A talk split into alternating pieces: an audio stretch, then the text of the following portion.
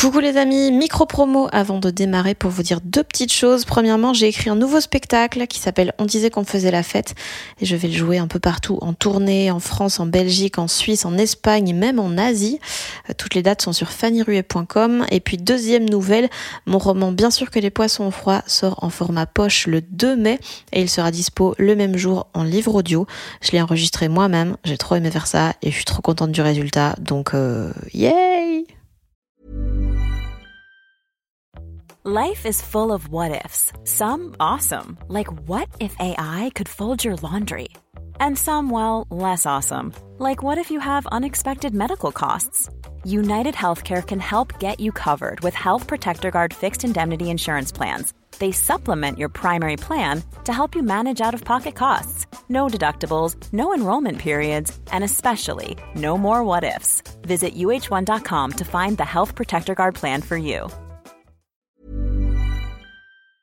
Salut, je m'appelle Fanny Ruet et vous écoutez Les Doutes qui jouent. Le fait de me coucher trop tard, ça a longtemps été le plus gros problème. Mon téléphone, c'est le plus gros problème. Avec des gros problèmes, des grosses solutions. Je pense que c'est juste difficile d'accepter que les problèmes communs sont des gros problèmes. L'addiction, pour moi, au, smartphone, la définition d'un problème répandu et qui, pour moi, était la pire chose au monde. C'est comment tu fais? Mais en fait, en trois ans, j'ai perdu six mois de carrière dans ce nouvel épisode, je reçois par Skype l'humoriste Dan Gagnon, euh, québécois, qui a passé une dizaine d'années en Belgique. Euh, c'est d'ailleurs là qu'il a construit la majorité de sa carrière. Pour ceux qui ne savent pas qui c'est, eh bien en six ans, il a tourné avec quatre spectacles différents dans lesquels il y a des blagues autant sur la neige et le fait que sa tub est toujours un peu courbée que sur euh, la dépression et le cancer d'un de ses proches. Donc, vous le savez si vous avez écouté les précédents épisodes des gens qui doutent, ce genre de mélange, j'aime beaucoup. Parallèlement au stand-up, il était chroniqueur dans pas mal d'émissions en radio, en télé. Il a eu son propre late show sur une des chaînes de l'RTBF. Il a coécrit et réalisé une web série. Il a fait plein, plein de podcasts, dont Comedy News Weekly, où il parle de comédie avec Anthony Mirelli, et un tout nouveau qu'il enregistre tout seul et publie chaque jour. C'est donc quelqu'un qui fait beaucoup de choses, qui en a réussi beaucoup, qui en a raté beaucoup également. Et c'est ça qui le rend extrêmement intéressant. Euh, ça fait longtemps du coup que j'avais envie de le recevoir dans ce podcast, mais je ne l'avais jamais invité parce qu'il se trouve que Dan est aussi un de mes amis les plus proches et donc j'avais peur de ne pas bien savoir gérer la distinction entre les aspects privés et publics. J'avais peur qu'il y ait trop de private jokes ou même de poser des questions trop personnelles. Et on n'a pas du tout eu ce problème en fait pour la simple et bonne raison que je n'ai quasiment pas posé de questions. Euh, je pense que j'en ai gardé deux sur les 20 que j'avais préparés.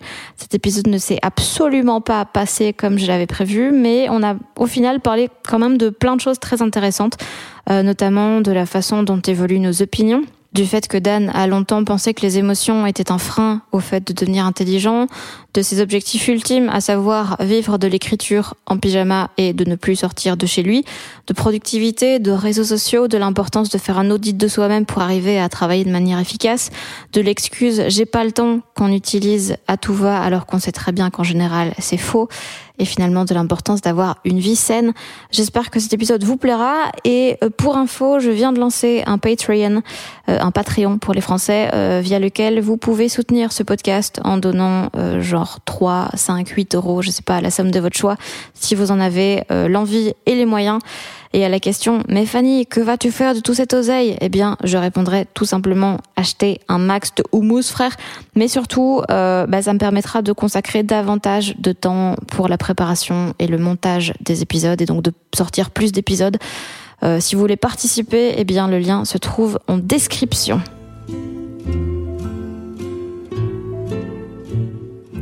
Est-ce que dans le podcast, tu vas prendre ta voix de, de vieux sage? Que tu as toujours dans les podcasts? Dans Comedy News Weekly, j'ai une voix de vieux sage. Non, pas dans Comedy News mais dans les trucs où tu te fais interviewer, tu as toujours vraiment la voix de Yoda de la comédie. T'as vu d'ailleurs le, le, meme là-dessus? Je sais pas si tu l'as vu, c'est un dessin où quelqu'un dit euh, Je suis allé chez, euh, genre, chez Taco Bell et j'ai, genre, and I had, a, genre, and I had a genre, gastro. Et il dit, ah oui, moi j'ai eu juste eu un falafel. Et puis après ça, tu le vois en podcast, puis il fait, je pense qu'on est vraiment les philosophes des temps modernes. Et c'est vraiment ce côté-là, genre un stand-upper, quand il, sur scène et un stand-upper en podcast. Donc, euh, ben, tu sais quoi, dis-le moi. Je... En fait, c'est que j'essaie de pas décevoir les gens en face de moi. Et je me dis que juste faire des Oh, vannes... t'inquiète.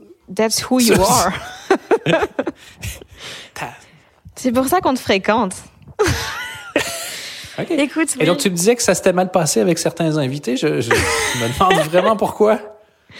Écoute, bah, en général, ça se passe bien parce qu'ils n'ont pas non plus d'attente. Donc, euh, OK. donc ça va. T'as- ba- basé toute ta vie là-dessus, non?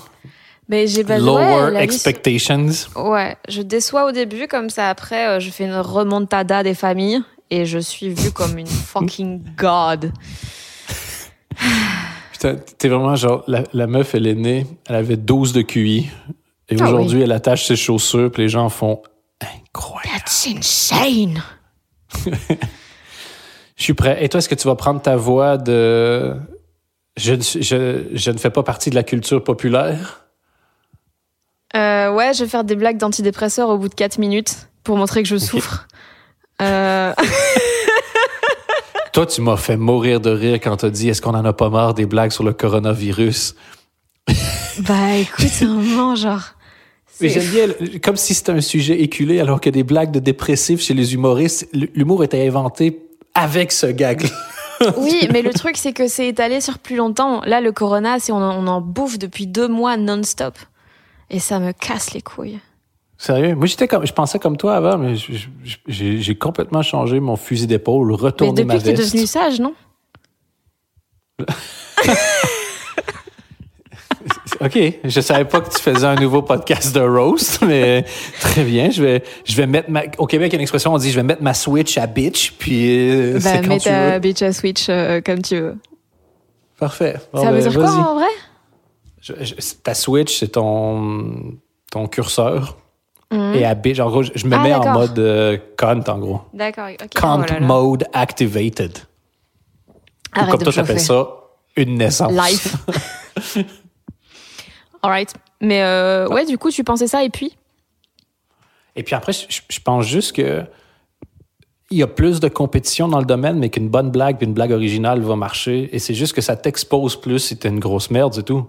C'est c'est vraiment juste l'arène dans laquelle il y a plus de gens, mais ceux qui sont marrants continuent d'être marrants, puis ceux qui le sont pas, ils le sont pas. Et ceux qui sont pas originaux, ben, vu qu'ils sont 1000 à faire des blagues là-dessus au lieu de 10, ben, sont plus vite exposés. Donc je pense que c'est vraiment un, un filtre de. Ah, totalement. fi- Totalement. un C'est fantastique. juste qu'en général, j'ai pas envie de prendre de risques. Euh, je préfère être moins vite comparé aux gens.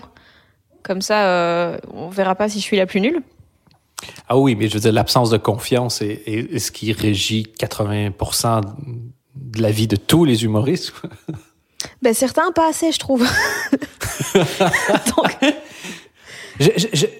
J'ai- hâte au jour où je vais t'entendre dire je suis content de ce que, de, contente de ce que j'ai fait.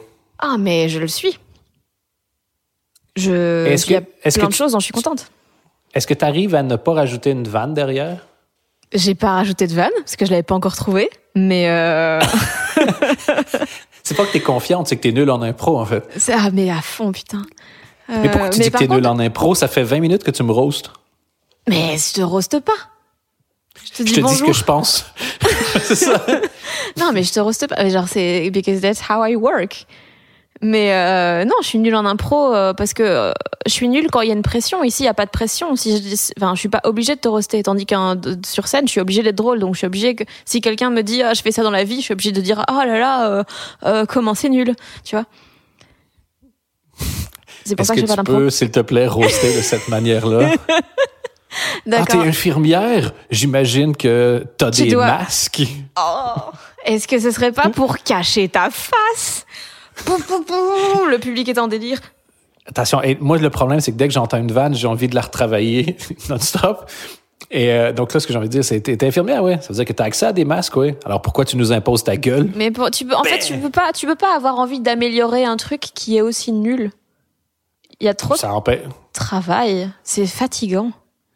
Mais c'est pas, c'est ce que, non, c'est ce qui est plus, plus il y a du travail, plus c'est valorisant parce que quand tu pars de vraiment très loin dans quelque chose, tu peux, genre, encore être nul, mais t'être tellement amélioré que tu peux être fier de toi même si t'es nul. C'est la recette. Ne travaille que sur les trucs dans lesquels t'es hyper à chier. Déjà, il y a aucune pression, il y a aucune attente. Et même si tu es encore nul, tu peux te sentir bien à propos de toi-même. Ou comme moi, j'appelle ça, et là, insérer une vanne ici. Tu sais que ça viendrait de Norm MacDonald, cette façon de faire des vannes de ou comme un tel appelle ça, telle chose. Ah ouais? Dans le Weekend Update à l'époque, quand il faisait ça euh, sur SNL. Je l'ai lu dans sa biographie. Meilleure biographie de tous les temps. En gros, son concept, c'est que sa biographie est inspirée d'une histoire vraie. Et il, il raconte sa vie et c'est plein d'anecdotes qui font aucun sens, mais tu sais qu'il y a des vrais trucs dedans. Et, euh, et c'est absolument fascinant parce que pendant que tu lis, quand tu sais que c'est vrai, tu te sens déjà un peu comme si tu as trouvé euh, Charlie dans un livre Mm, trouvé ouais. Charlie. Et, et à chaque fois, tu joues dans ta tête à savoir est-ce que c'est vrai ou pas. C'est divertissant et c'est marrant. C'est hyper bien, hyper bien trouvé. Et ça fait en sorte que si ta vie est un peu chiante, tu as juste besoin d'inventer des trucs. hein. Putain, j'avoue. C'est quoi la dernière bonne idée que t'as eue?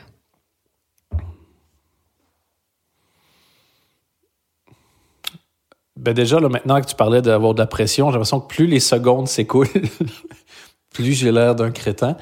Et si je réponds trop vite, j'ai l'air prétentieux. Donc soit j'ai jamais eu de bonne idée. Ah mais ou- non, mais peut-être qu'il y a un truc où tu t'es dit, t'as été méga fier. Moi, il y, a- il y a des idées, je les ai eues, je me suis dit, mais putain, dès que j'ai terminé de masturber, je m'y mets, tu vois. Oh, moi, j'ai plus cette patience-là d'attendre. Dès que je me suis lavé les mains, je m'y mets. c'est ça. Et je suis ambidex dans une des activités. Et, euh, la, dernière, la dernière bonne idée, ben, honnêtement, je pense vraiment que c'est le dernier podcast que je viens de créer. Je suis hyper content de cette idée parce que je sais que j'ai toujours eu de la facilité à faire de la radio. Et ça fait des années que c'est une des rares choses dans lesquelles j'ai vraiment confiance en moi. Genre, si tu m'amènes dans n'importe quelle émission de radio, je, je sais que je, suis capable de me débrouiller. Et je sais que j'ai ça, je sais que j'ai tout le matériel, je sais que j'ai envie de jamais sortir de chez moi. Et je sais pas pourquoi ça m'a jamais traversé l'esprit de faire une émission de radio à tous les jours. En fait, si, le pire, j'y avais pensé il y a longtemps et j'avais jamais percuté que je pouvais le faire. Et, euh, et en fait, cette idée-là m'oblige à réfléchir beaucoup plus, m'informer beaucoup plus, former mes opinions beaucoup plus parce que je dois parler tout seul, disons, en moyenne une demi-heure par jour. Et, euh, et, donc, faut que j'aie quelque chose de, de minimum intéressant à dire. Donc, ça structure la pensée. C'est vraiment... Si, si je m'étais trouvé un, un coach qui me pousse à, à m'améliorer, en gros. Donc, je suis super content et j'espère faire de l'argent avec ça. Si un jour j'arrive à vivre de ça, c'est c'est fini. J'achète plus un pantalon de, de toute mon existence. T'as pas peur de, de créer trop vite des opinions, justement, parce que tu dois en parler le jour même? Non, non, parce que euh, améliore ton opinion. En fait, je crois de moins en moins à l'importance d'un produit fini, tant que c'est un produit sincère. Parce que je, ben, justement, cette semaine, dans un livre qui s'appelle Atomic Habits, qui m'a été recommandé par Adrien Méniel d'ailleurs, euh, il explique qu'il y a une super anecdote dedans d'un prof de photo qui divise au début de l'année son, sa classe en deux groupes. Dans le premier groupe, les gens vont être jugés sur la quantité, dans le deuxième groupe sur la qualité. Si tu fais 100 photos dans le premier groupe, tu as un A, et dans le deuxième groupe, ta photo, celle que tu rends, doit être le plus parfaite possible. Sans surprise, dans le groupe A, ils ont fait beaucoup plus de photos que dans le groupe B. Mais la surprise du prof, ça a été de voir que le résultat final au niveau qualitatif était beaucoup plus élevé dans le groupe A. Parce que au lieu de se branler en gros sur la théorie des photos et de jamais aller vérifier dans la pratique, ils ont pris des photos, pris des photos, pris des photos et en live ils sont améliorés. Donc la centième photo était beaucoup plus qualitative que ceux qui ont mis trois mois à en faire une parce qu'en gros ils ont passé trop de temps dans leur tête et pas assez de temps à s'entraîner à s'améliorer. Et je pense que j'ai toujours fait ça avec mes opinions et que je me suis privé en fait ben, d'avoir des meilleures opinions par orgueil, par ego, par par peur de perdre la face, par pas vouloir me faire confronter en me disant comme ah t'as dit de la merde. Mais au final, t'as juste besoin de dire ah ok merci puis dire quelque chose de plus intelligent deux secondes après. Tu vois. Je je pense pas preacher. Je, pense pas essayer de convaincre que j'ai raison. Pense, en tout cas, ce que j'essaie de faire, c'est de convaincre de l'importance d'être tous les jours un tout petit peu moins con.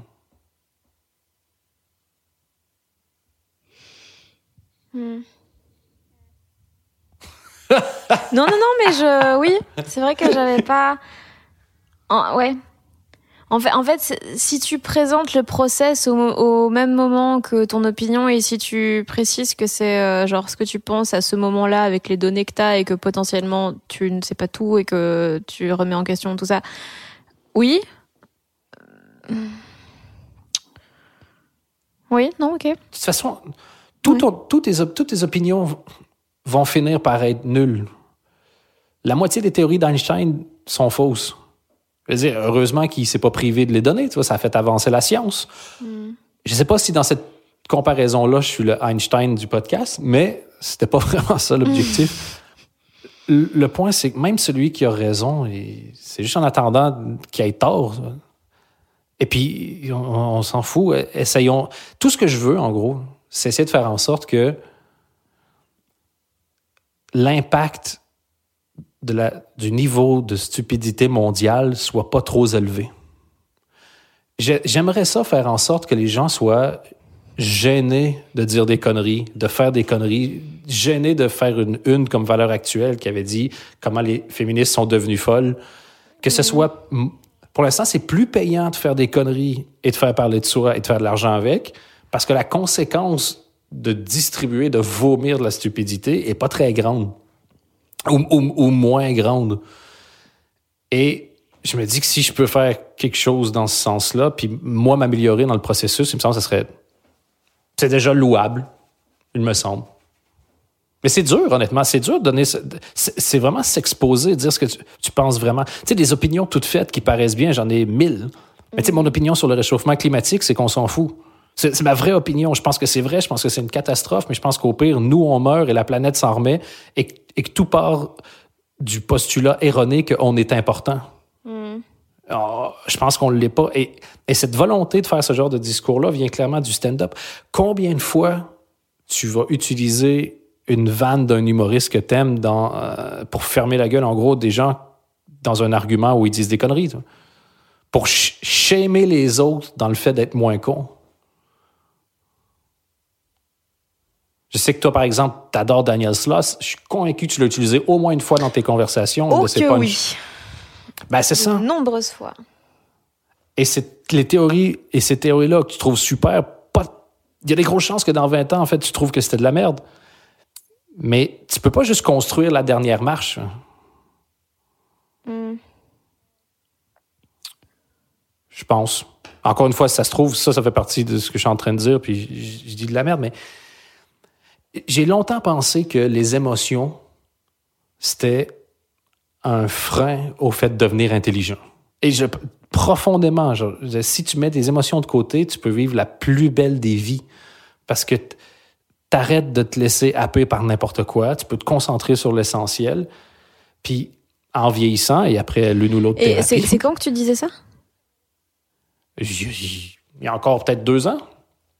Et est-ce que tu devais genre les freiner ou est-ce que pour toi c'était assez euh, logique et inné de pas les recevoir, enfin de pas les ressentir plutôt Je pense qu'à la base, c'était une hypersensibilité qui fait en sorte que tu ressens beaucoup, que tu trouves ça désagréable, que tu commences à trouver des mécanismes pour pas trop ressentir. Ça devient automatique et même, je te dirais que ça, ça devient une fierté puis une identité d'être ouais. celui qui, dans un grand coup, reste calme, reste stable. tu vois. Et, euh, et, puis tu, te définis comme étant celui qui est pas facilement euh, influençable. Tu, dis tu, mais c'est je. là.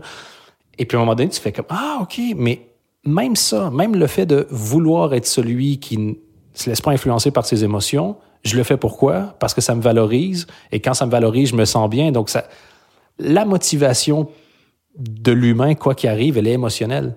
Même si tu essaies de jeter tout le système émotionnel de côté, c'est jamais vrai. Pourquoi tu es hyper rationnel? Parce que ça te valorise. Parce que c'est comme ça que tu te sens plus. Pourquoi est-ce que tu critiques les autres? Parce que ça t'aide à te définir comme toi tu veux. Et donc, au final, aimer manger du chocolat ou être très rationnel sert exactement le, même but, quoi. Ressentir des émotions positives. Et, et je sais pas, moi, je dis pas que c'est vrai pour. En fait, si, je pense que c'est vrai pour tout le monde, mais moi, quand j'ai réalisé ça, ça m'a vraiment permis euh, d'adoucir un peu tout ce, que je, tout ce que je faisais. Et bizarrement, maintenant que j'accepte un peu plus de ressentir les choses négatives, ben, j'aime beaucoup plus lire et regarder des films parce que ben, je connecte plus, puis ça me touche plus qu'avant. Forcément, si t'arrives à pas te sentir vraiment triste à des funérailles, c'est pas en regardant Jumanji 2 que tu vas ressentir des énormes émotions. Et comment t'as comment t'as switché? Je ne sais pas comment faire autrement que commencer par accepter de ressentir les choses négatives. Ouais, mais comment tu Je- comment on fait ça? Euh, Genre, est-ce qu'il y a un truc de, de, de, de facer tes complets toi dans la tristesse, le temps de, euh, le temps de vraiment la ressentir et de. Ouais, c'est ben, c'est- c'est pl- c'est plutôt une pause. Tu vas dire, ah, il y a quelque chose de triste, j'ai 11 000 manières de pas le ressentir, ou encore, je m'arrête. Et je, je le laisse prendre la place que ça veut ou doit prendre. Ça m'a aussi beaucoup aidé, forcément, le cancer de ma mère, euh, qui, qui, qui, voilà, est dur à ignorer. Et, et, et ben voilà. Ok. Et à quel moment t'as compris que c'était pas viable sur le long terme de fonctionner comme ça? Ah, je pense que c'est très viable. C'est même génial. C'est hyper facile. tu te promènes dans la vie, genre, mais avec une cape d'invisibilité et d'invincibilité. C'est juste que c'est génial. Mettons, j'aurais trouvé ça beaucoup plus génial si j'étais célibataire euh, dans mon coin à, faire six startups dans un sous-sol à Tokyo, par exemple. Mais euh, dans une vie de famille, ben, c'est- pas ouf et c'est pas spécialement le modèle que j'ai envie de montrer euh, aux quelques personnes qui vont éventuellement devoir se fier sur moi pour voir ça ressemble à quoi être un adulte. Personne n'a envie que qui que ce soit se fie sur toi pour devenir un adulte. Mais arrête, toi-même, tu te fies sur moi pour devenir un adulte. C'est vrai, c'est vrai. Tu es mon bébé Combien de Yadamosh. fois. Combien. com- Allez! on avait dit. On avait dit pas le physique et pas Star Wars. Et là, t'es zéro en deux, jeune fille. Ouais, surtout que j'ai jamais Papa vu, est pas euh, très content de toi. Oh Il ne l'a jamais été. Euh, Est-ce que tu trouves ça bizarre que, que je, je m'auto-appelle papa devant toi parce que tu as longtemps fantasmé sur moi ou ça connecte absolument toutes tes névroses? Ah Gross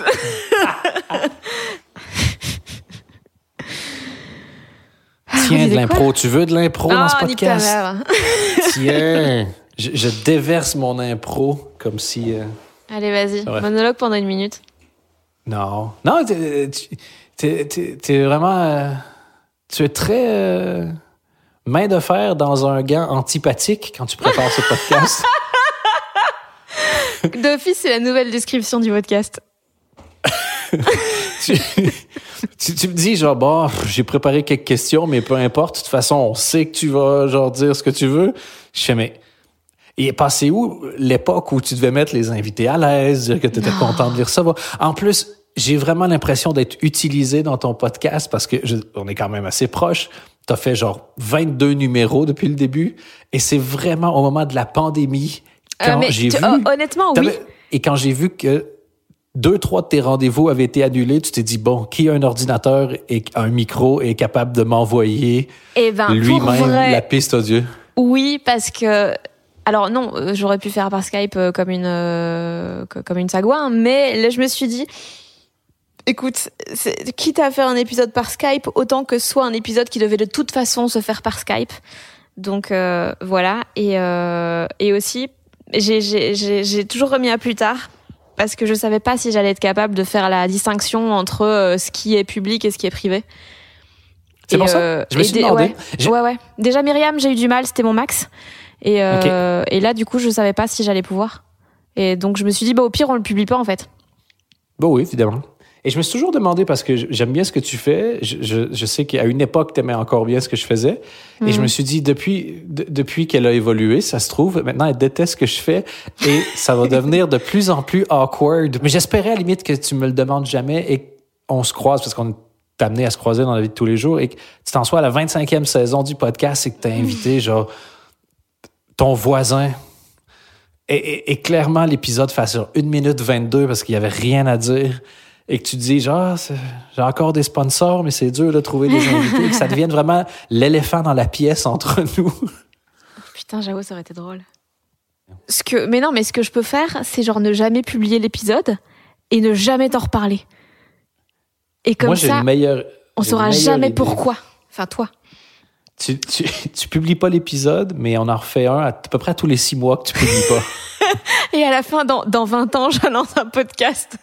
Six mois avec Dan Gagnon. En fait, c'est tout un projet comme About a Boy. Tu vois, euh, on a fait des podcasts ensemble pendant 20 ans, à tous les six mois. Il y a, quelque chose Mais pour de vrai, je fais ça toute seule depuis, euh, depuis, bah, depuis que j'étais chez vous en août. J'enregistre Ouais. des podcasts toute seule sur euh, comment ça avance dans le stand-up. Et j'ai genre 30 épisodes et je les ai jamais publiés. Et donc je pense que je vais tout balancer un jour euh, ivre-caisse. Et, euh, et voilà. Ou alors peut-être genre dans 20 ans, quand en fait je serai devenue genre euh, stripper au Canada. J'ai vu les strippers au Canada et je t'ai vu. T'es mieux de te trouver un plan B. Oh putain. Pourquoi personne ne veut jamais? En fait, tu pourrais faire, tu pourrais faire l'inverse. Moi, je pense que c'est un business. Tu commences, genre, j'arrive sur scène à poil et les gens me donnent des dollars pour que je me rhabille. Et c'est un. Tu sais que les gens qui savent pas qu'on se connaît vraiment bien, ils vont penser que t'es t'es un connard? Ben, je pense qu'après la douzième vanne que tu m'as faite, que, que j'en fasse une, ils vont Oui, mais juste moi, se je suis dire. un bébé chat. Je suis un bébé chat. Les gens m'aiment bien parce que j'ai un côté genre, oh, j'ai trop souffert, euh, maintenant je doute, tu vois. T'es- t'es- J'avoue que tu es très là-dedans, hein, le malaise, le doute. ouais, bah ouais, je sais, je sais. Et là, ça, risque pas de perturber les gens qui suivent ton podcast, qu'il y a de l'intonation dans ta voix pour une fois? Mais en fait, je pense que je vais, je vais demander au mixeur de gérer tout ça. Ah, en fait, t'es la seule personne qui fait de l'autotune et qui demande d'être toujours sur la même note. Flattise-moi tout ça. En vrai, dans les podcasts, il y aura des Dan. C'est quoi ta blessure d'enfance? Pourquoi, il s'est- pourquoi il s'est fait interviewer par la T-Pain belge? Putain, mais en plus, ça marche. T-Pain, la douleur, c'est tout à fait. Oh my fait god, toi. yes. Bah voilà, On vient de créer un un monstre, perso. clairement. tu sais, le personnage qui me fascine le plus récemment, Dr. Disrespect. Je connais pas, c'est quoi? Parce que j'ai genre 2000 ans et que maintenant qu'on est confiné, je dois essayer de trouver des façons de continuer de nourrir les gens autour de moi. Et je suis un des gens autour de moi.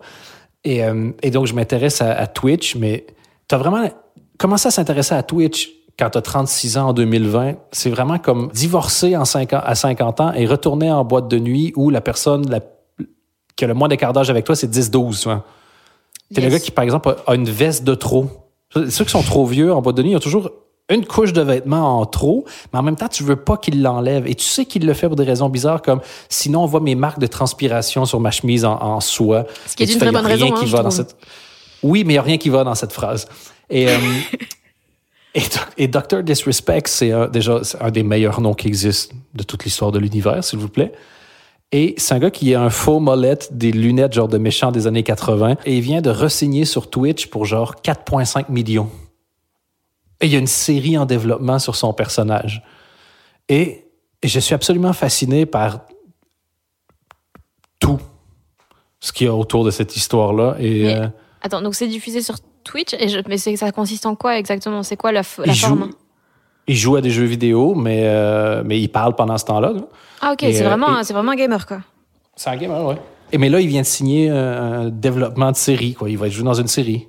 Est-ce que du coup le fait qu'on en parle euh, en mode euh, on présente le type, c'est ça va vraiment nous faire passer pour deux vieux teubés totalement déconnectés du monde? Ben, comme j'ai commencé ma phrase en disant je me sens comme un vieux tobé déconnecté du monde, je te dirais que c'est possible. Faut pas, nickel. il J'avais pas peur, écarter. Non, suis c'est très gentil, mais je n'écarterai pas la possibilité.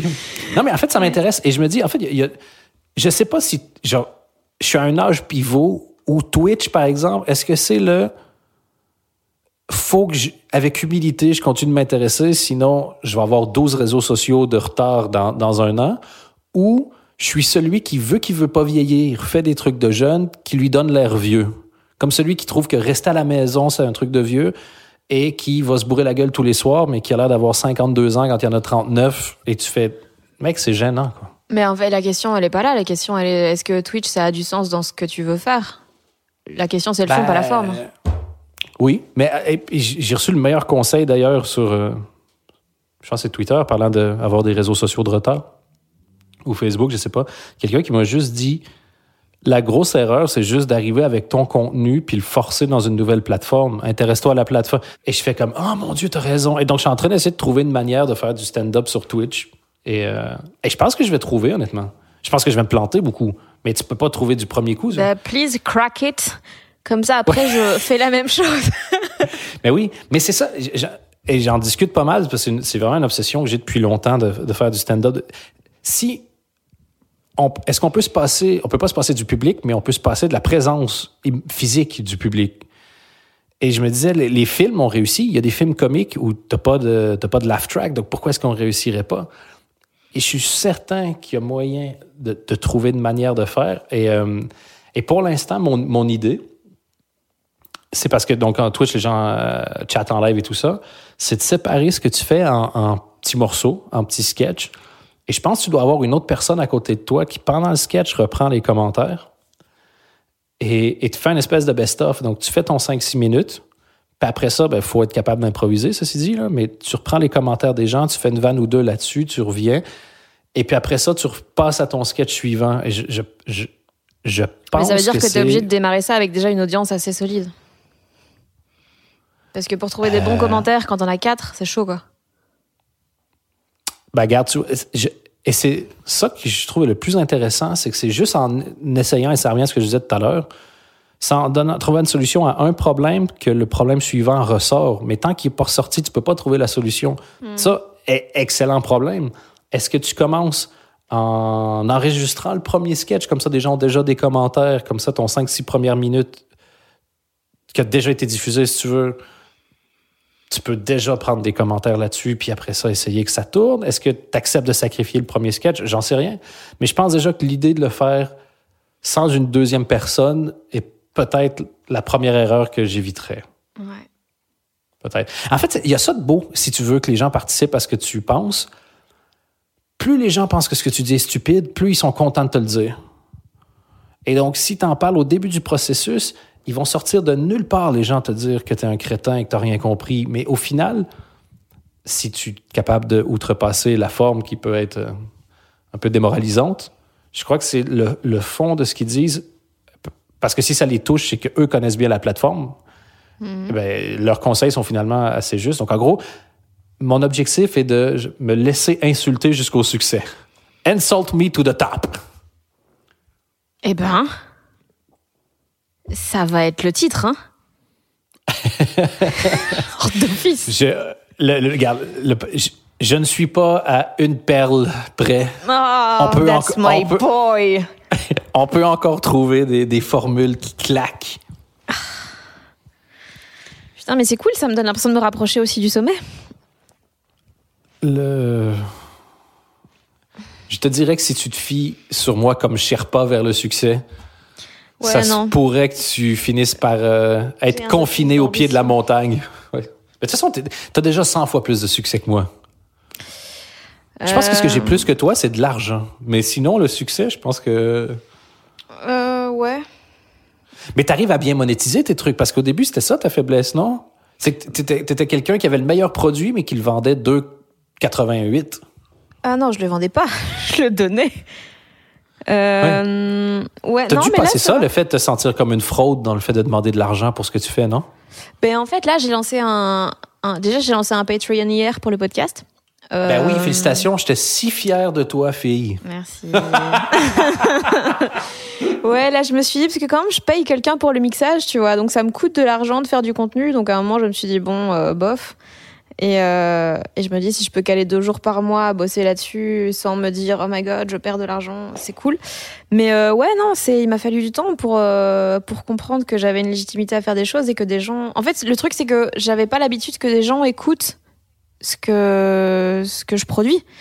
Et j'ai toujours Oui. fait des trucs qui ont marchouillé vaguement, euh, voire non. Et tandis que maintenant, depuis que j'ai décidé d'en avoir plus rien à foutre, bah ça fonctionne. Et, euh, et ouais, maintenant que je fais exactement ce que j'ai envie de faire sans que une entreprise de type service public me donne son avis, eh ben ça fonctionne. Et, euh, et, du coup, je peux vraiment donner aux choses la valeur que je veux qu'elles aient. Et j'en ai. En fait, j'ai. Je sais plus où j'avais lu ça, mais j'ai commencé à, à faire des choses uniquement si soit ça me rapporte de l'argent, soit si j'en ai envie ou si c'est obligatoire. Et depuis que je fais ça, mais putain, ma vie est tellement mieux. Et... C'est un peu la Marie Kondo de l'économie, ça. Bah, je sais pas. Mais, C'est absolument très bien. En fait, le simple fait de savoir pourquoi tu fais les choses, c'est tellement apaisant. Ouais. C'est parce que tous les trucs que j'ai acceptés euh, parce que je me disais j'ai l'impression que si les gens me le demandent c'est qu'ils attendent ça de moi donc c'est que je dois le faire. Et maintenant je me dis mais putain euh, si j'en ai pas envie t'as intérêt à ce que ça me rapporte de la thune en fait. Ouais. Ben, c'est drôle j'avais cette réflexion là parce qu'avec donc le nouveau projet de podcast pour l'instant au moment où on enregistre il est euh, il est disponible encore gratuitement mais ça va pas durer longtemps. Et je me la réflexion que je me suis fait c'est oui, j'ai la chance de faire le métier que je fais. Oui, c'est un beau métier. Et oui, je genre, c'est une passion, mais c'est une passion dans le cadre du travail, pas une passion dans le cadre du hobby. Et donc, une mhm. passion dans le cadre du travail, ben, ça doit être payant d'une manière ou d'une autre. Et, et je trouve ça même, je trouve qu'on a une légitimité de demander de l'argent parce que ben, les gens sont pas obligés de le donner. Moi, je m'étais fait insulter euh, quand j'avais proposé des masterclass en live. Ouais. C'était deux jours chez moi. Donc, il y avait 16 heures de, de cours. Et je demandais 1000 balles. Et il y en a qui me disaient, ah, pour qui il se prend, blablabla. Bla, bla. Je fais, mais pour quelqu'un qui gagne sa vie avec ses connaissances, son talent puis sa passion. Il y a deux personnes. ironiquement, c'est les gens qui m'avaient le plus insulté, qui m'avaient fait le plus de pub, qui m'avaient ramené les deux clients que j'avais eus. et, et après, j'ai arrêté parce que c'était vidant au bout des deux journées, mais j'avais besoin d'en dormir trois. Essayer de tout dire ce que tu sais, tout ce que tu connais, puis de profondément vouloir aider quelqu'un. Mais je, n'avais absolument pas l'impression de voler qui que ce soit. Tu, donnes. Tu sais, à l'époque, j'étais dans ma trois ou troisième tournée. J'étais en train d'écrire un quatrième spectacle. Je, venais de finir un, show de télé à mon nom. J'avais fait des podcasts, j'avais fait en radio. J'ai écrit pour des gens dans différents pays, dans différentes langues. Dix ans d'expérience en comédie. Tu fais. J'espère que ça vaut plus que 5 francs 6 sous. Mm. Et aujourd'hui, je pense le refaire, mais en mode. Euh, comme c'est un peu la mode des masterclass sur, euh, sur Internet. Tu vas être le... Judd Lowe de ton époque. Non pas que Judd Lowe soit. Euh, putain, non pas Judd Lowe, euh, Judd Apatow. Oui, bon, c'est les mêmes lettres. ah ben dans ce cas-là. écoute. ben, je, écoute, tout est pardonné. Une, demi Westmal, visiblement, c'est déjà trop. Toi, tu serais quand même vachement confuse devant le tableau périodique des éléments, par contre, mais. ouais, mais bon. Oh, moi, je, je les lirais tous genre comme si c'était un grand mot. c'est quand même un mot compliqué, la science. Hein? Et je pense, euh, c'est encore dans un des livres que j'avais lu, que j'avais bien aimé. Le, quand tu es capable de faire fi du 80% du côté gourou, nouveau riche, chiant, il y a beaucoup de. C'est juste ça, mais ce qui reste, c'est, le livre, c'est la semaine de travail de 4 heures. Et il mm-hmm. disait, sers-toi de ton talent pour créer des revenus automatiques. Et c'est vrai que si tu dis, tu juste un masterclass, en français précis sur genre moi j'ai reçu je sais pas combien de mails dans ma vie sur comment s'y prendre quand tu veux commencer la comédie ben, tu crées un masterclass tu te filmes ça te demande je sais pas euh, une semaine deux semaines de travail. Et après ça ben, à chaque fois que des gens font des recherches sur comment commencer la comédie ils peuvent downloader ton truc c'est des revenus automatiques. Mm. pourquoi pas? Je, je pense que le, le, plus gros fléau chez les gens créatifs et on le voit en cette période de confinement c'est l'absence de créativité Dès que tu en as un qui trace un chemin, il y a 8000 personnes derrière. juste le stand-up, quand tu y penses, juste le stand-up, c'est la naissance du stand-up est un accident. Ne fait aucun sens. C'est quand même un gars qui a pété un câble et qui a insulté. Euh, de se dire, allez, je vais être ah la seule personne éclairée d'une salle et je vais parler dans un micro. Tu fais non. Et je vais parler de ma vie. Imagine si tu devais aujourd'hui aller pitcher le stand-up s'il n'existe pas à n'importe quelle chaîne de télé. Ah, c'est trop C'est pour ça que les chaînes de télé, en tout cas en Belgique, ne diffusent pas de stand-up. Oui, mais enfin bref. Oui, on Le- va pas revenir euh, sur. euh, Soit, mais, mais les, les gens qui te disent, genre, mais est-ce que tu peux vraiment faire ça sans public? C'est pas vraiment. Mais tu pouvais pas non plus faire ça comme le stand-up existe aujourd'hui. C'est juste un gars qui a pété un câble, qui a insulté tout le monde, ça a rigolé, s'est demandé pourquoi, puis il est devenu obsédé, puis il a fini par en mourir, pauvre et criblé de dettes. Et évidemment, tous les autres modèle. stand-uppers, ouais, c'est ça, se sont dit, hey! On dirait vraiment genre une première araignée qui a sauté dans le volcan, puis que les autres ont fait genre, well, at least on n'aura pas froid. Je, je sais pas exactement c'est quoi le projet. Donc, je m'en fous aujourd'hui quand les gens disent Ah oui, mais il y a tel problème. Un problème, c'est pas une raison pour s'arrêter. Parce que la première personne qui craque le code, laisse-moi dire que la file sera infinie derrière. ouais. T'as l'impression d'avoir craqué des codes à certains moments? Ah oui, plein de fois. Je pense juste que les gens s'en battent les couilles, ils m'ont pas suivi, mais plein, plein. C'est peut-être que ton, ton chemin était pas très. Ben oui, il était pas très attractif apparemment. Et Quand je suis arrivé en Belgique du stand-up, euh, c'était pas Oui. ouf, hein? Ouais. Et aujourd'hui, il, il- doit y avoir facilement 150 personnes qui, qui font Ouais, du stand-up au moins une fois par mois. Je dis pas que c'est moi qui a apporté le stand-up en, en Belgique, mais, euh, mais si je suis si je suis pas là, le stand-up est absolument pas là où il est aujourd'hui. Le- le- la seule place où tu peux faire du stand-up, c'est le seul endroit encore aujourd'hui où tu n'es pas payé pour en faire, alors que les, Le, ouais. les, les- les gens payent pour venir le voir. Une fois par mois, dix fois par année ou neuf fois par année. Et, et maintenant, tu te retrouves avec des soirées partout. J'ai- J'ai passé les cinq ans en promo à, à- à essayer de dire aux humoristes qui devaient faire des soirées par eux-mêmes s'ils voulaient que ça fonctionne. Aujourd'hui, tu en as, je sais pas. La, majorité des soirées, c'est des humoristes qui les produisent eux-mêmes. Et j'ai rien inventé. C'est juste ce qui se passait à, New York dans les années 70 et 80. C'est la même, c'est exactement la même recette à l'échelle belge, certes, mais c'est exactement la même recette. Quand j'ai commencé à faire des podcasts, laisse-moi te dire qu'on n'était pas nombreux. Oui, mais justement, oui, t'as arrêté pile au moment où ça a commencé à prendre. Mais c'est toute ma vie, ça. C'est, c'est toute ma life. J'ai, j'ai arrêté le late show quand j'ai déménagé au Québec alors qu'il y avait une opportunité d'en faire quelque chose de plus gros. J'ai arrêté d'être assidu en faisant des podcasts quand ça a explosé. J'ai, j'ai quitté la Belgique au moment où le stand-up. Genre, quand je reviens, je suis revenu deux semaines en Belgique, j'ai fait quelques soirées de stand-up et ils me présentent tous comme le grand-papa du stand-up, quoi. Euh, Avec des. À l'époque, et quand j'ai commencé, je mec, j'ai 36 ans. c'est super, mais, mais c'est hyper flatteur. Mais ça te saoule de. Enfin, non, si, si c'était le cas, tu le ferais pas là, mais euh, ça, ça te fait quoi d'être à chaque fois, euh, d'arrêter juste avant que ça prenne ou juste quand ça prend? Est-ce que c'est parce que ça ça pas- te saoule, toi, euh, de suivre ce mouvement qui démarre ou... Enfin, je pense pas, mais. Non, je pense que c'est juste une question de timing. J'ai des objectifs plus importants dans ma vie que qu'une portion de ma carrière. Je crois aussi naïvement, je crois que la vie s'arrêtera jamais et que je pourrai toujours y revenir.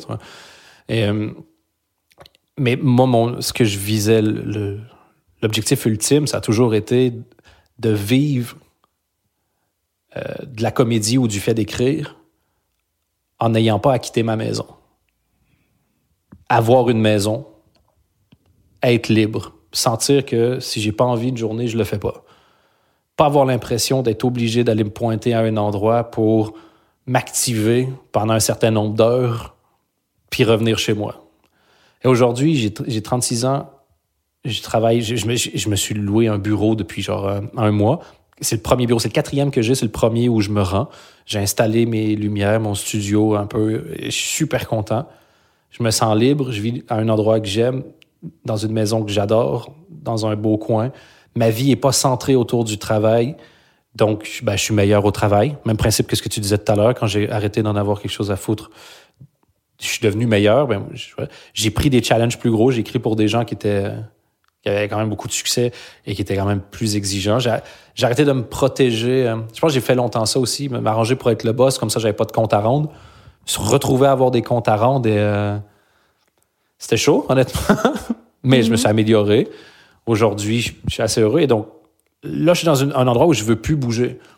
Donc, si là, j'arrive à recréer euh, du succès, ben, je sais que je vais pouvoir être encore là quand le succès arrive. Parce que avoir du succès dans quelque chose et vouloir partir, c'est chiant. De dire que ah, c'est c'est vraiment comme vivre ta meilleure vie en vacances. Non, je veux vivre ma meilleure vie Ouais. Entre mes périodes de vacances. On s'en fout d'être heureux quand t'es en vacances, ça compte, ça compte pas. Je veux dire, c'est pas, c'est facile. Arrive à ton point d'arrivée puis construis ta maison à ton point d'arrivée, pas en chemin. Comme un nomade de la progression humaine. Non, j'ai essayé une formule, mais ça n'a pas marché. Non. Je- Donc, euh, un en deux. Oh, un en deux. Euh, quand tu dis, euh, parce que moi j'ai jamais euh, théorisé ça, mais c'est vrai une, une des trucs, que- une des choses que je préfère actuellement, c'est ne pas avoir de vraiment de patron et de pouvoir faire ce que je veux et d'avoir un peu la légitimité aujourd'hui de dire à quelqu'un si vous m'engagez, c'est que genre vous prenez le package complet de ce que je veux et donc euh, genre c'est moi qui décide en fait. Et j'avais jamais réalisé que c'était peut-être juste parce que j'avais la trouille que quelqu'un remette en question ce que je fais. Et du Ah oui? Comment tu comment t'as enfin tu dis ça a été chaud. Qu'est-ce qui se passait? Ben, je dis, mais oui, mais ça, ça dépend. Moi, c'était parce que je voulais être sûr de me sentir libre, de me sentir libre, puis à la longue, ça a arrêté d'être vrai. Toi, je pense que de ce que je connais de toi, il y a un peu un côté inverse. Tu te faisais pas assez confiance pour dire aux gens ce que j'ai envie de faire, c'est ça, donc vous le prenez ou vous le prenez pas. Moi, ce que j'ai envie de faire, c'est rester chez moi. Pour rester chez moi, il faut quand même vachement que j'écrive pour d'autres, hein, pour l'instant, tant que j'ai pas trouvé de solution pour faire du stand-up à distance ou, ou que j'ai pas 5000 par mois sur mon Patreon. là. Et j'ai toujours aimé ça, avoir le dernier mot. Comme n'importe qui, je- je- à la fois, tu te sens un peu une fraude en disant je suis pas assez drôle, mais j'ai pas vraiment envie de faire les choses qui vont faire en sorte que je vais devenir plus drôle. Et là, je me suis mis à écrire pour, euh, pour, Pablo Andrés puis pour euh, Nicolas Canteloup en France. Et euh, eux ont des carrières qui sont euh, solides et ils ont pas le temps ils s'en foutent, tu vois. Si c'est pas assez drôle, ils le prennent pas et tant pis. Puis tu fais, OK, bah, toi, tu veux ton chèque. Donc, tu dis, pourquoi est-ce que ça, ça a pas fonctionné? Et ils t'expliquent et t'as pas, t'as pas huit mois pour prouver que tu es capable d'être marrant. Et toutes ces contraintes-là ont fait en sorte que je, je me suis vraiment amélioré, je trouve. Ah ouais? Et c'était hyper à fond. Parce que moi, longtemps, j'ai eu du plaisir à. Puis quand tu revois des vieilles interviews que j'ai faites, c'est.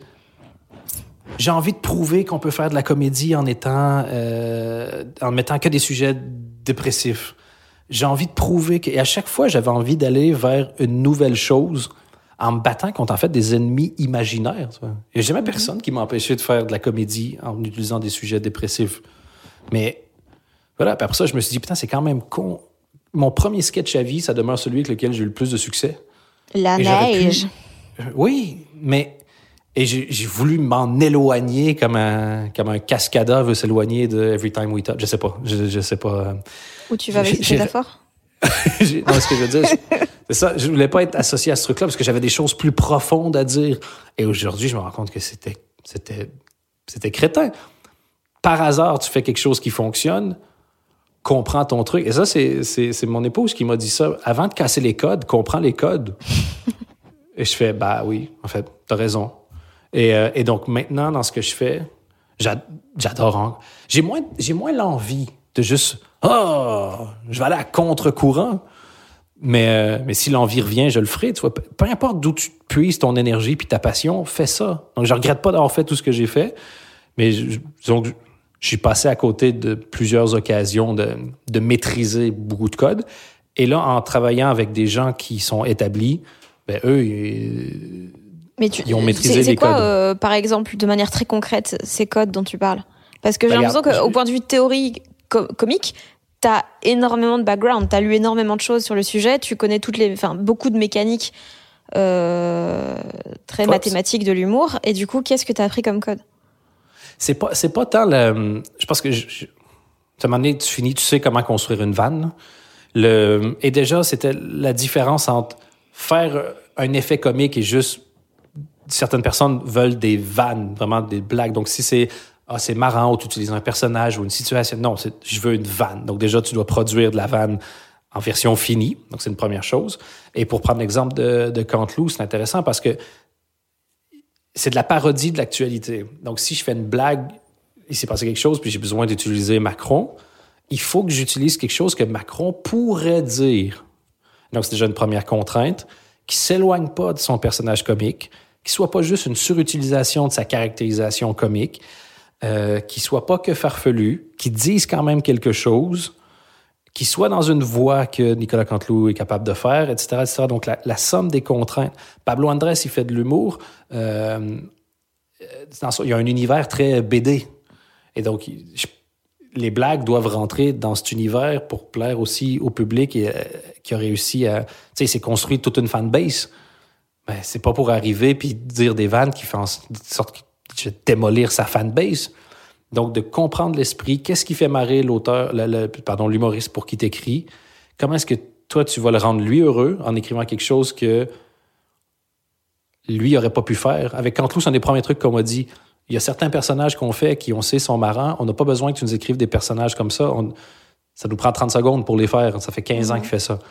On a besoin que tu trouves des nouveaux axes. Donc, d'être nouveau, mais de créer de la nouveauté qui rentre dans une série de codes et, une définition vraiment de territoire, c'est hyper chouette. Mais c'est chaud parce que première fois que tu écris puis que tu n'as pas une vanne qui passe, le lendemain, tu dis j'espère j'en ai au moins une qui passe. Quand ça fait trois jours de suite, quand tu n'as pas une qui passe, tu fais bon, ben.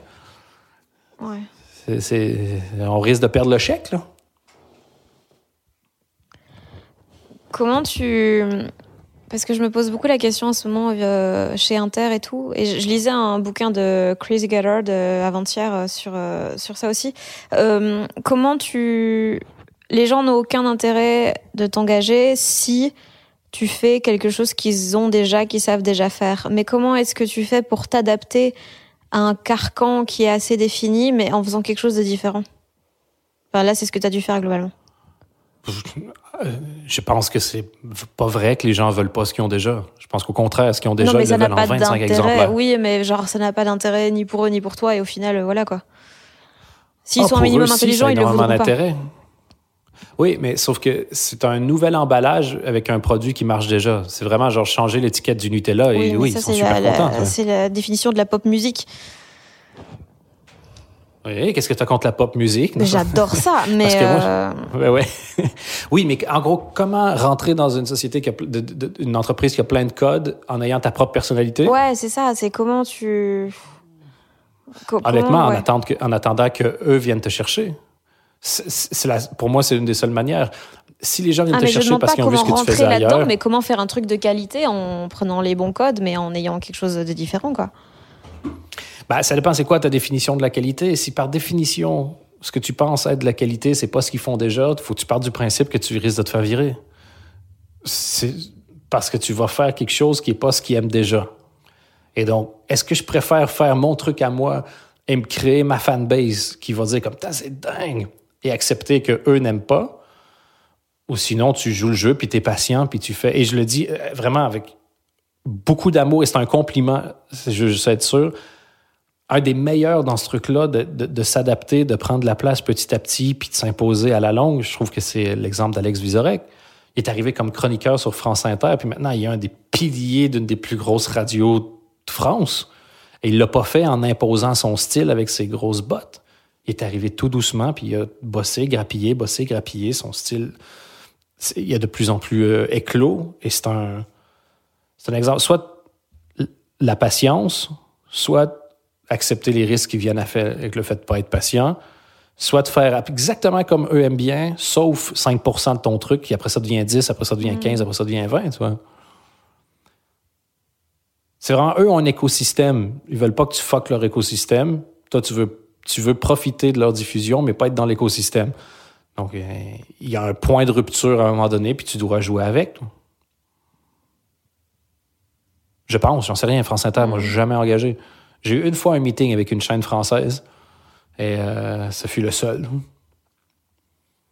Comment tu, comment tu bosses? Parce que genre, je sais que tu, tu, te lèves assez tôt le matin et t'écris, parce que vu qu'il y a un décalage horaire avec la Belgique, tu dois envoyer ça euh, assez tôt. Mm-hmm. Comment tu comment as trouvé la discipline? La réalisation que le, que le truc, c'est qu'il n'y a pas de truc. Super. C'est juste une. Non, mais, c'est vraiment ça. Si tu veux. Comment tu fais pour marcher 10 km tous les jours? Je marche 10 km. Point. Je sais que si je veux atteindre quelque chose, je dois bosser. Et euh, ce qui, ce m'a aidé le plus, ça a été de réduire les, euh, les choses. Je fais une chose par jour. Deux. Là, maintenant, je suis à trois avec le podcast, mais c'est tout. Tu te lèves, tu sais qu'aujourd'hui, tu dois écrire tant de pages de blagues. Ben, tu écris tant de pages de blagues. Tu apprends à connaître ton cerveau aussi. Moi, je sais que je suis plus efficace si je fais 15 minutes de méditation, 15 minutes de vélo, je prends ma douche, je déjeune, j'écris. Là, pendant une heure ou deux, je sais que je suis capable d'écrire comme si j'avais fait plusieurs heures. La, motivation vient de plein de choses. Est-ce que c'est toi, c'est la peur de la deadline? Ben dans ce cas-là, tu envoies un mail en disant je t'envoie ça dans une heure. Puis maintenant, tu fais Well, I'm fucked. J'ai une heure pour le faire. Si toi, au contraire, c'est tu as besoin de paix puis tu as besoin de faire ça tout le matin, lève-toi à 3 heures du matin. Tu dis Ah, je dormirai de 9 à midi, peu importe. Tu, si tu apprends une chose par jour sur, sur ta propre efficacité, fais un audit de toi-même. Les journées où ça, où ça a mal été, oui, OK, bon, je ne vais pas répéter ça, mais les journées où ça s'est bien passé, qu'est-ce que j'ai fait? Répète-le. Sois juste. En fait, tu es une machine, puis c'est long d'apprendre à connaître vraiment une machine. Moi, maintenant, ça fait des années, donc je pense que je connais certains trucs, mais je, continue de m'améliorer. Un jour, j'ai juste compté le nombre de fois où j'interrompais mon travail. Et, juste, et je me suis rendu compte qu'en fait, dès que j'ai écrit une vanne dont je suis content, réflexe automatique, je switch de fenêtre et je vais sur Internet. Ça va peut-être durer 5 secondes, 10 secondes, 2 minutes, mais en fait, je m'interromps à chaque vanne. Tu vas voir, OK, ben je m'interromps une fois sur deux, voir. J'ai jeté mon téléphone, mon smartphone, parce que je passais 2-3 heures par jour là-dessus. Inutile. Tu fais 2-3 ben, heures par jour. Dans un an, je peux euh, parler espagnol, connaître la guitare et avoir lu 25 livres. Je préfère ça au fait de aller sur Instagram. Et c'est pas genre, ah, Instagram, c'est nul. Non, c'est super. Mais moi, en ce moment, c'est ça que j'ai choisi de faire. Et, d'arrêter de traiter les problèmes comme étant des petits problèmes. Genre, moi, mes interruptions permanentes, c'est le plus gros problème dans ma productivité. Le fait de me coucher trop tard, ça a longtemps été le plus gros problème. Euh, mon téléphone, c'est le plus gros problème. Avec des gros problèmes, des grosses solutions. Je pense que c'est juste difficile d'accepter que les problèmes communs sont des gros problèmes. L'addiction, pour moi, au, smartphone est la définition d'un problème répandu et qui, pour moi, était la pire chose au monde. C'est comment tu fais, mais en fait, en trois ans, j'ai perdu six mois de carrière. Et ben, non. Puis aussi, je lis énormément de livres sur la productivité et j'en écoute beaucoup. Et, encore une fois, il faut laisser les trucs gourous de côté, mais tu as au moins à chaque livre cinq phrases qui vont te rester et qui vont t'aider. J'ai adoré The One Thing, justement, qui t'explique choisis c'est quoi aujourd'hui ta priorité, sacrifie le reste. Et je pense que cette notion-là de sacrifice, toi aujourd'hui, tu as accepté de perdre des contrats si les gens prenaient pas qui tu étais 100% Ça t'a rendu beaucoup plus heureuse il y, a une vraie joie, une augmentation de la productivité, puis une efficacité à faire les évidences que les autres sont pas prêts à faire. La plupart des solutions, tu les connais déjà. T'as pas besoin, pour régler tes problèmes, tu vas pas trouver une nouvelle solution. Tu vas accepter d'appliquer celle, tu sais déjà qu'elle va marcher. Applique-en une et laissez du temps aussi. J'essaie de ne pas changer une chose par semaine.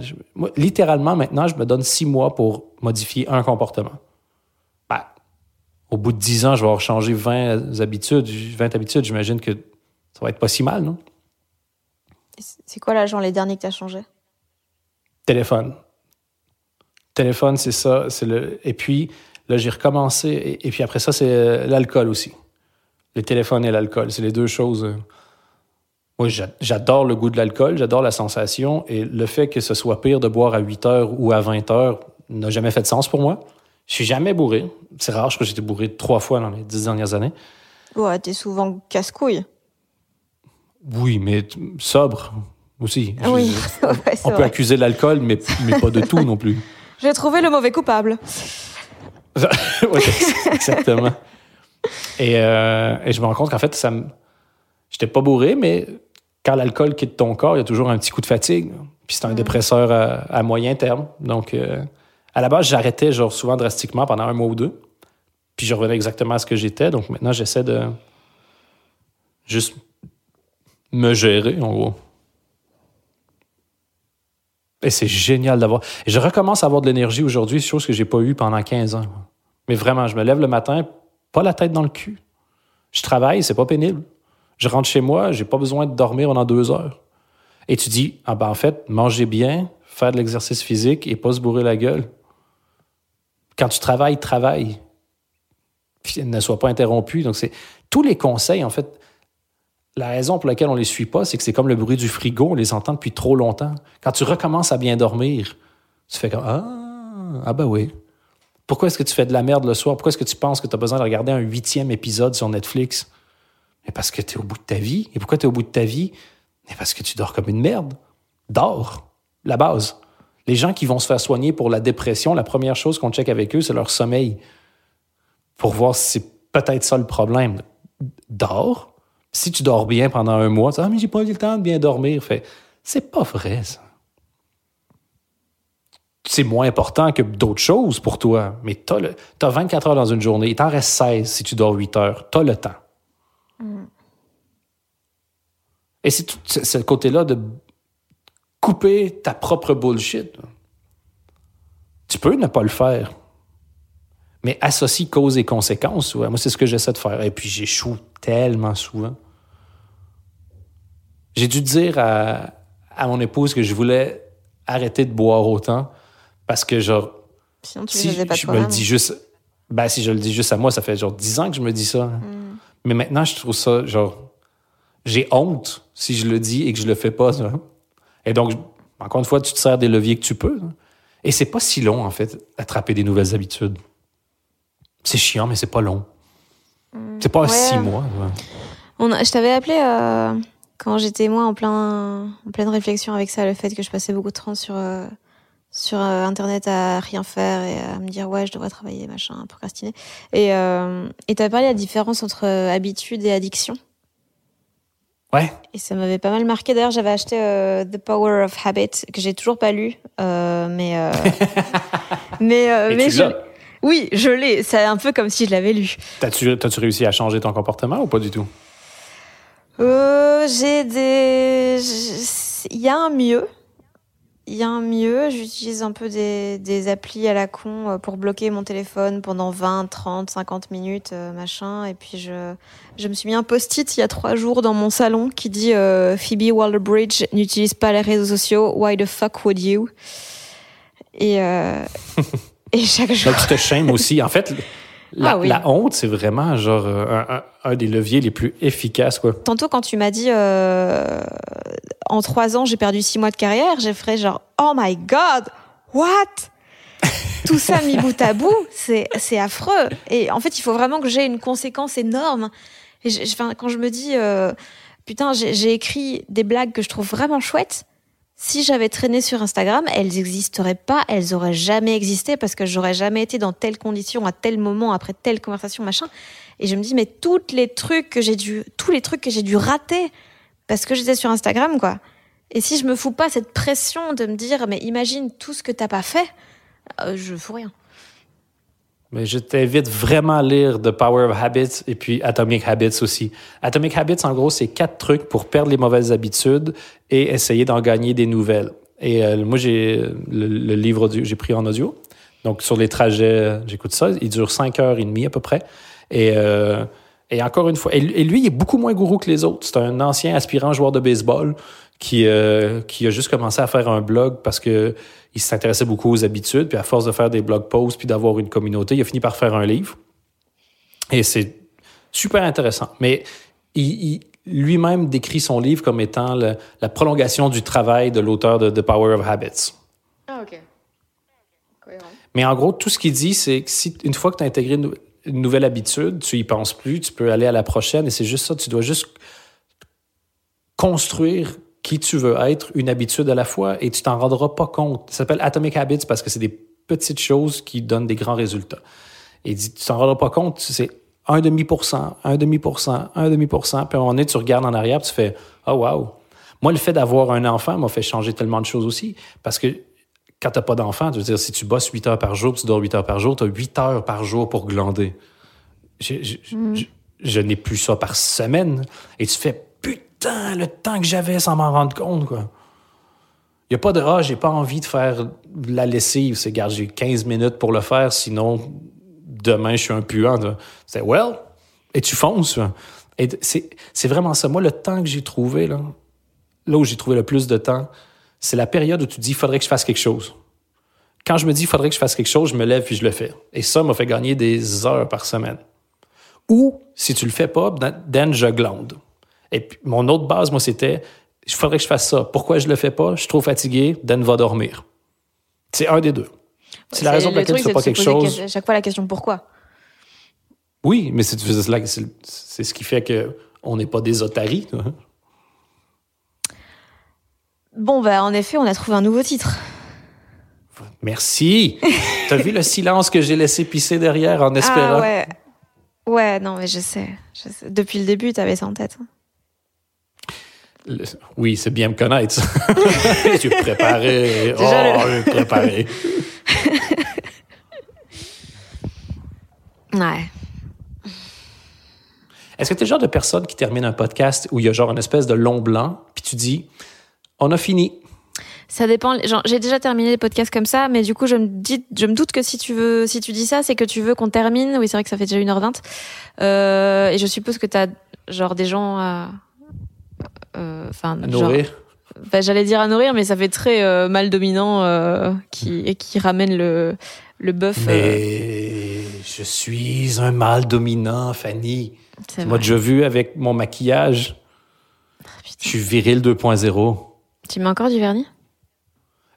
par manque de temps, non, mais j'ai envie d'en. J'ai vraiment. Ça je vais, si bien.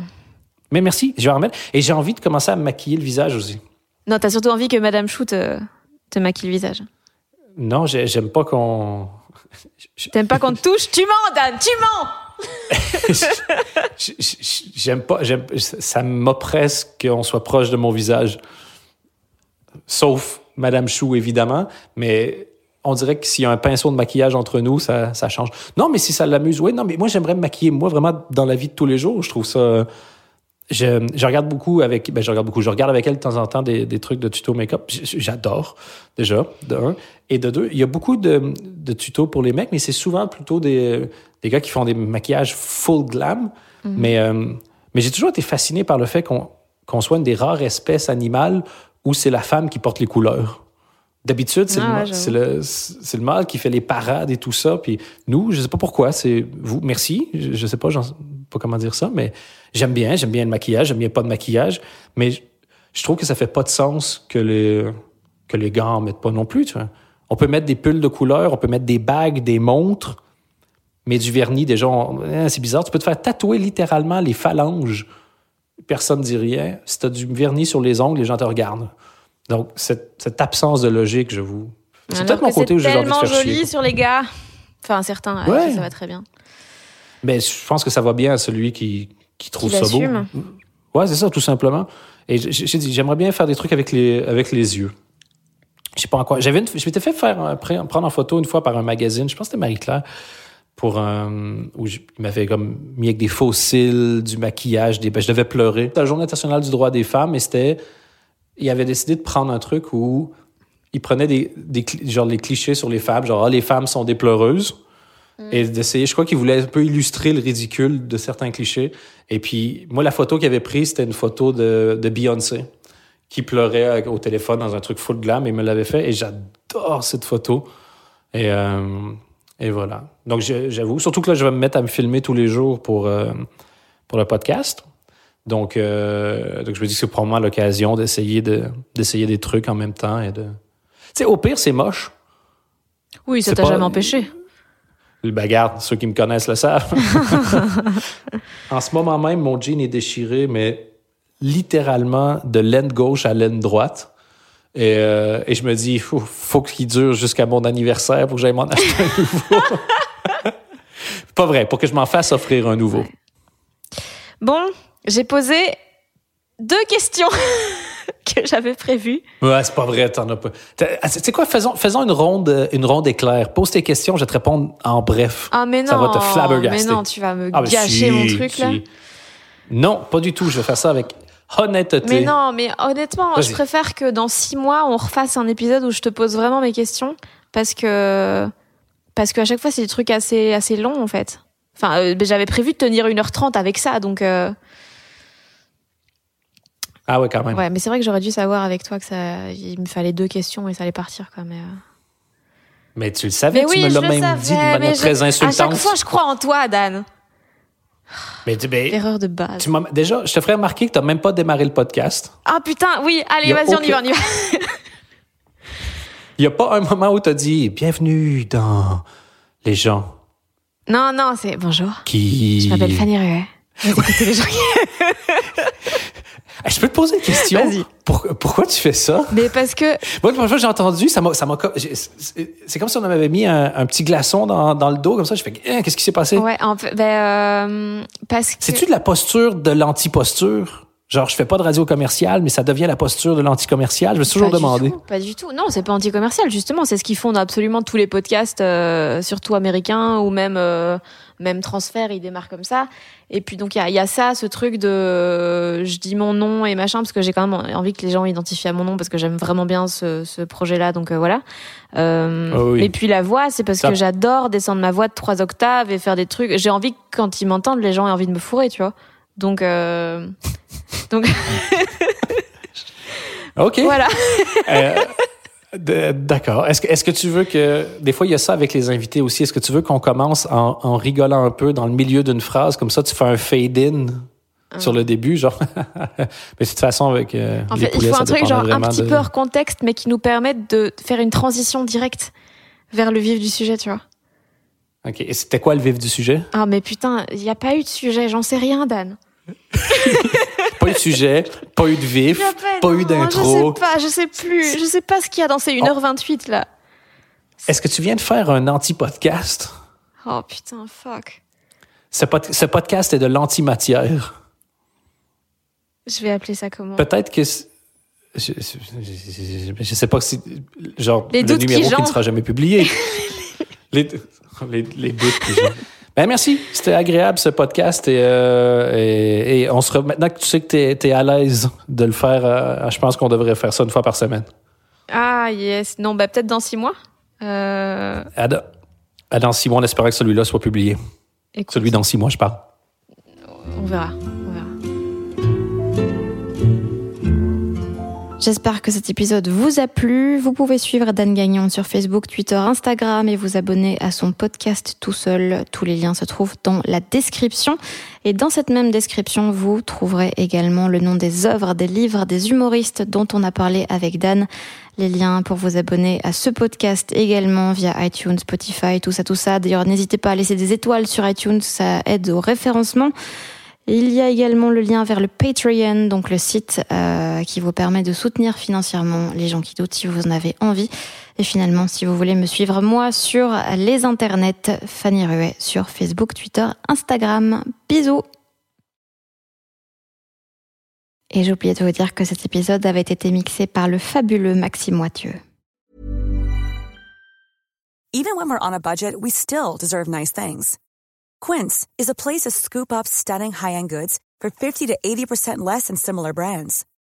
They have buttery soft cashmere sweaters starting at $50, luxurious Italian leather bags, and so much more. Plus, Quince only works with factories that use safe, ethical, and responsible manufacturing. Get the high-end goods you'll love without the high price tag with Quince. Go to quince.com slash style for free shipping and 365-day returns.